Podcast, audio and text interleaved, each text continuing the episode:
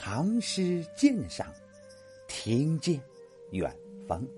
你好，酒仙酒鬼难分离，且随李白乐一回。《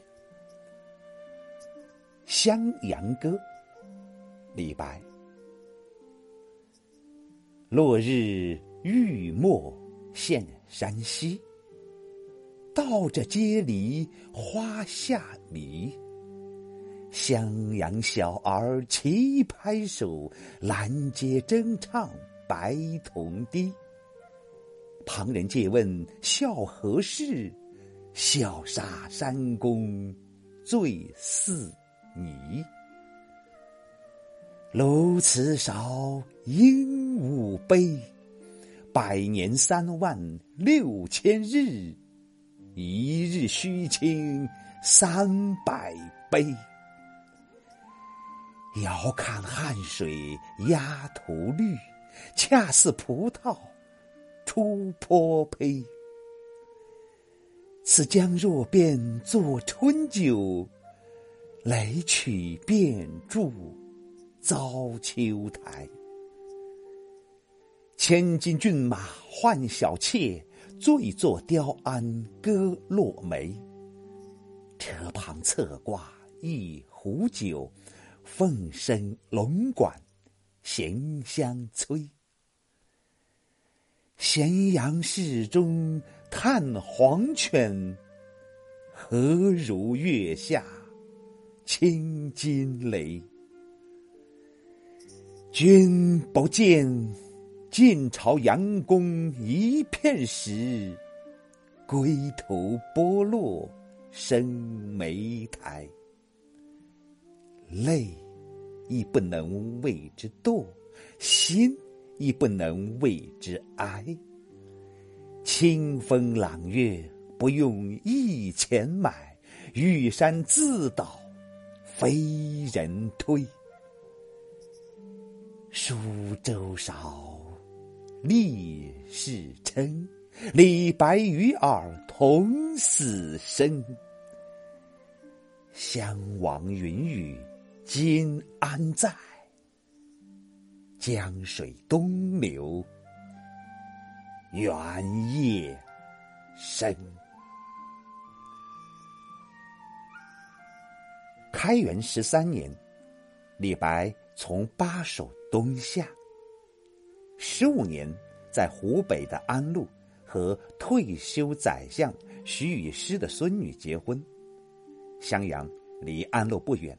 这首诗可能就写在这一时期，它是李白的醉歌，诗中用醉汉的心理和眼光来看周围的世界，实际上是用更带有诗意的眼光来看待一切，思索一切。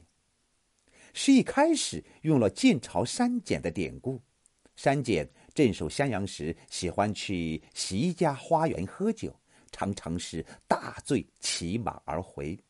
当时的歌谣说他日暮道在归，酩酊无所知，复能骑骏马，道着白阶梨。阶梨一种白色帽子。李白在这里是说自己像当年的山简一样，日暮归来，烂醉如泥，被儿童拦住，拍手唱歌。引得满街的喧笑。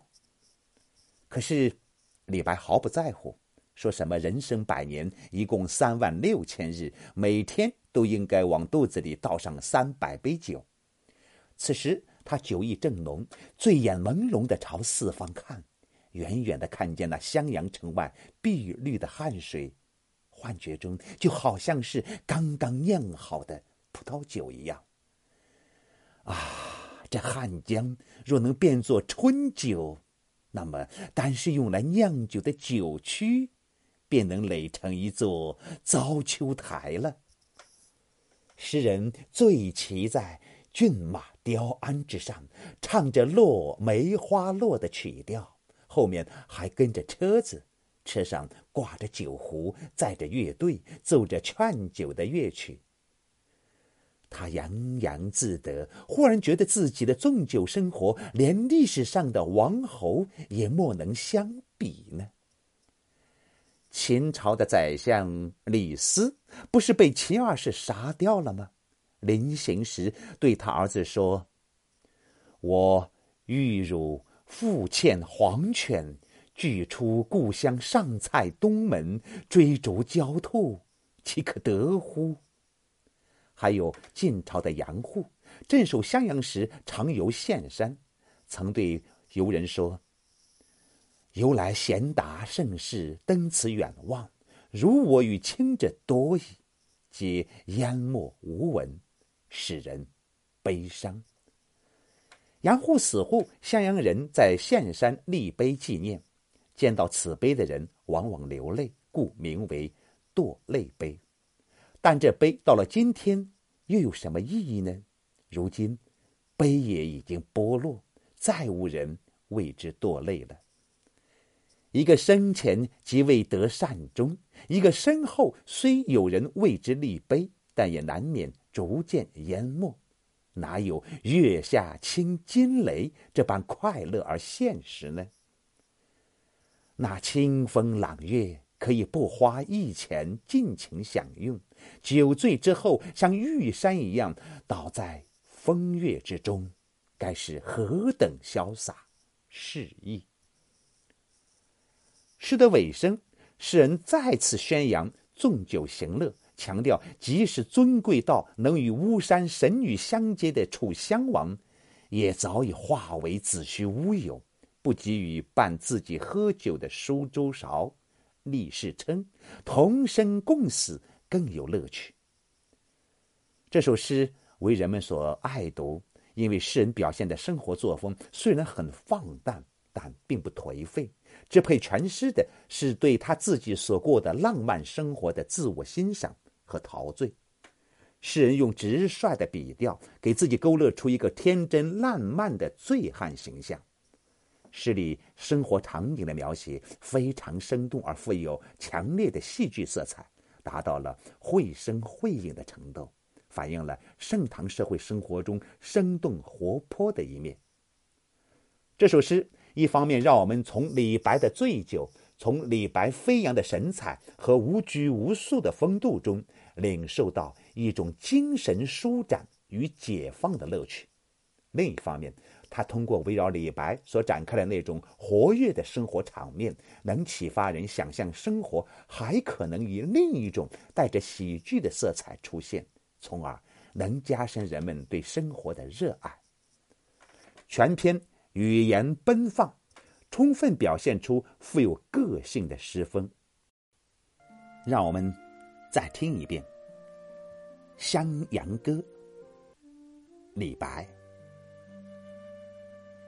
落日欲没现山西，道者皆离花下迷。襄阳小儿齐拍手，拦街争唱白铜笛。旁人借问笑何事？笑杀山公醉似泥。楼辞少，鹦鹉悲。百年三万六千日，一日须倾三百杯。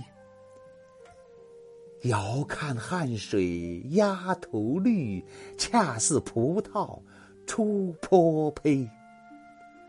此江若变作春酒，雷曲便筑遭秋台。千金骏马换小妾。醉坐雕鞍，歌落梅。车旁侧挂一壶酒，凤声龙管弦相催。咸阳市中探黄犬，何如月下清金雷？君不见，晋朝阳公一片石。归途剥落生梅苔，泪亦不能为之度，心亦不能为之哀。清风朗月不用一钱买，玉山自倒非人推。舒州少，立世称，李白与尔同死生。襄王云雨，今安在？